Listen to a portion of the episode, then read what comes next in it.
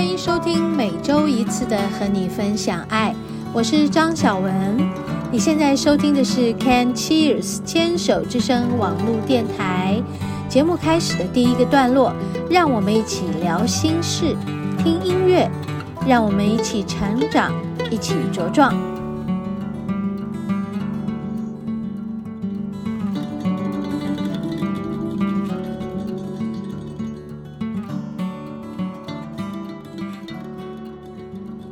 嗨，听众朋友好，欢迎收听今天的和你分享爱，我是主持人张小文，又到了每一周一次和大家聊聊心事、说故事的一个宝贵时光了。嗯，好，我们今天第一个单元呢，当然也是要和大家聊一聊近期呢这一周有些什么啊。呃一周大事，或者是心情上的某些起伏，我相信啊、在疫情发展至今呢，也有许许多多的新进展，看起来似乎是有被控制住了。这个 Omicron 的这个呃感染人数，它的这个死亡率也是非常低的，所以。真的是蛮确信，就是一个流感啊。那但是恐慌并没有因此而真的下降到最低点，因为来自于这个疫苗的后遗症也还蛮多的。他们有些朋友也，因为这个疫苗的后遗症产生许许多多的身体不适，然后甚至于有些人也在莫名其妙的。一些病症当中就过去了哦。嗯，我们最近有好朋友，当然不止这个好朋友，就是啊，好朋友的好朋友。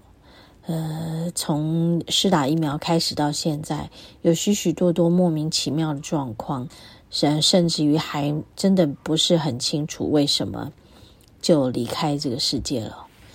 那这样的揣测非常的多。也不免让我们有所省思，就是说，到底，呃，疫苗带来的后遗症，我们要怎么样去做预防跟克服？嗯、似乎是有些人，呃，发生后遗症非常严重，但似乎也有些人一点感觉都没有。那这些几率要怎么样去做判断呢？嗯、说实在的，也是让人不免会惊慌吧。那今天呢，我就在这一段节目中呢，一开始了，还是要来跟大家聊一聊这件事，是希望大家都能够把恐慌的心安置好啊，不然的话，这些后遗症在施打之后一剂一剂的加重。这个疫苗对身体带来的反应，也在一种未知状态下，呃，我们常常就会落入了那种嗯无名的恐慌之中。嗯、今天要聊的是我的一个好朋友啊、我们在过去曾经许多年前是熟识的。就是好朋友明金城，他最近这些年呢，一直在指导这个电视的这个戏剧节目。嗯、过去曾经是我先生的好朋友，一起呃参与这个电视节目，呃演戏也好，还有和我的先生一起去骑车。嗯，所以在这次。他发生心肌梗塞的这件让人伤心的事情，我们都很难过。在这里呢，我们也为他致上这个祝福之意。好，那就是在过年前，好像就刚好他的老婆呃生下了一对龙凤胎。这对龙凤胎也是经过了许多年求子不到啊，哈，无法得到，然后去做这个人工的受孕，好不容易，终于，终于，终于花了非常多的经费，然后再加上身体上的这个负担，终于，终于，终于啊，生下了一对龙凤胎，好像不到二十天吧，才十九天的时间，结果明金城就走了。而且在呃生产的时候，他的老婆曾经在呃开刀房出现血崩，在当时还有生命的危险，呃，感觉上就好像这不是一件容易的事啊！啊，当然也是因为高龄产妇，再加上前期在做这个人工受孕的过程。呃，这个孕妇是非常辛苦的，身体付出了很大的代价啊啊！我们想，好像要求子不是一件难事，但是有些人在求子这件事上呢，就是非常困难的，也就是会有这些困难的哦，我们不难理解。现在呃，明金城的老婆有多么的伤心难过啊！好，在这里致上最高的敬意，还有祝福。我们休息片刻，等一下回来。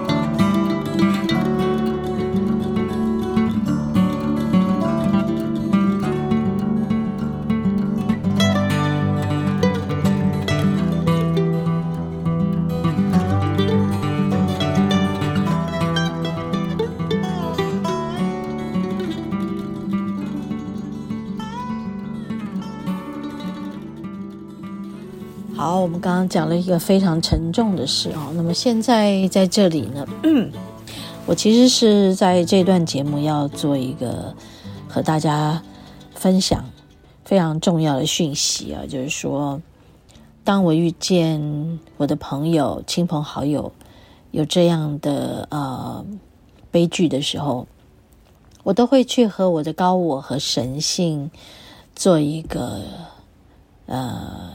探寻和讨论，做研究。我想知道关于这件事情，呃，一个人的遭遇呢，到底要带给我们人类什么样的提示？这个 sign 对我们来说，除了悲伤之外呢，是否有其中更大的、更高的旨意、更大的力量？我认为我们在伤心的背后。啊，是否有一个有一个支持和爱的力量？那么，我觉得这个力量非常的重要啊。于是，我就在那一天二月九号，他是呃半夜离开的。二月十号的早晨，我就和我的高我和神性去探讨这件事情啊。我提出了一个问题，就是我刚刚说的，呃，这个事件是要告诉我们什么呢？然后他们就说，如果真的是疫苗的关系，那么这个案例就是一个牺牲者嘛。他提供了一个大家的警讯，那么有如此强烈的这个提醒，才能够让更多的人正视这个恐慌。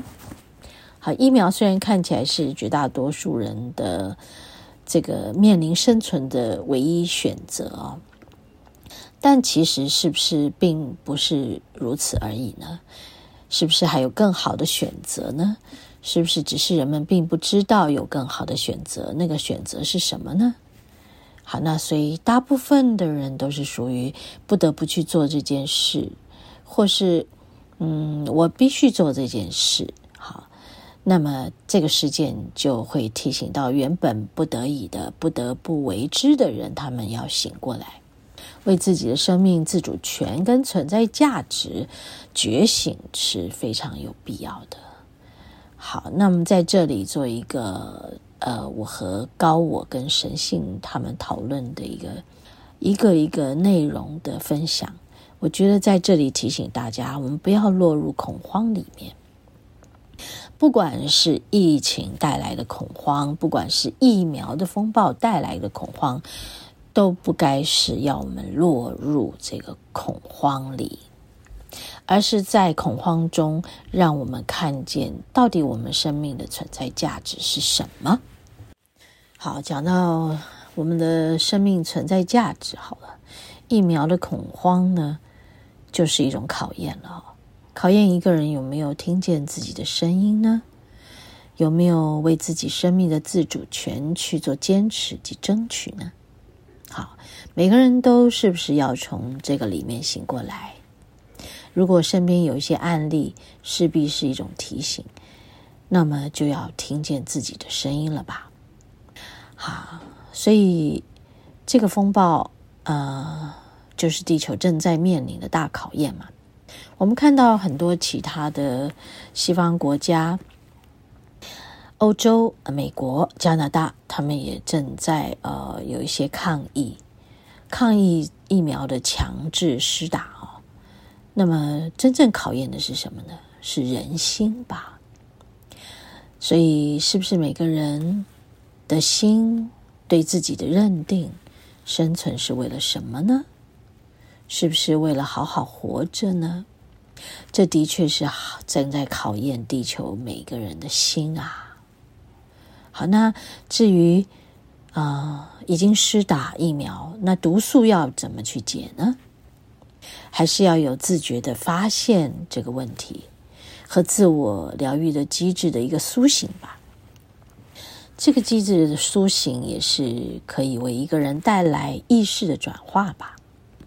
还有旧有的系统被呃污染了以后，还是可以被修复的吧，并没有这么难吧。所以大家的恐慌是不是也不要掉落到那种？万丈深渊啦，无解的啦，无望的未来里，它一定是有解的，而解药就是每一个人的心灵。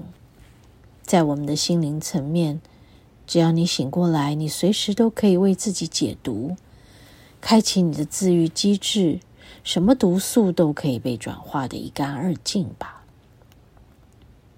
好，那也就是说，在每个人的信念系统里。这些毒素随时都可以解的，也就是我们的信念系统是可以重建的。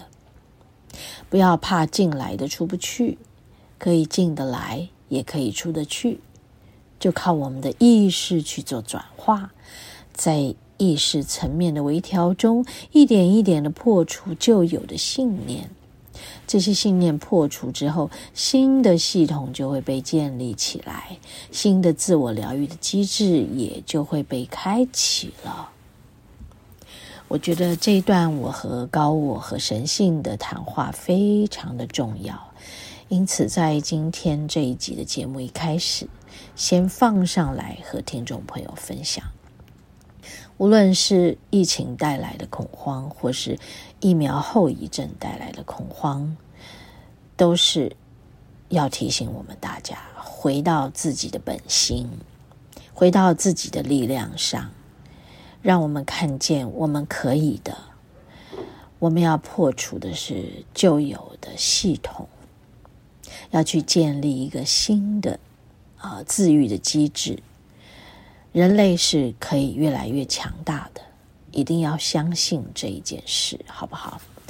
不要因为这些等等的而产生我们的这个人与人之间的分化、分裂。我应该做一个结语，就是疫苗风暴呢，就是后疫情时代人类的又一次大考验了哈。一个人若是有自觉，固然是最好。但相信自己的力量，还是要经过一段不确信的过渡期和模考吧。所以，相信和不相信都是一个整体。如果能慈悲与同理，疫苗接种是觉醒所必经之路。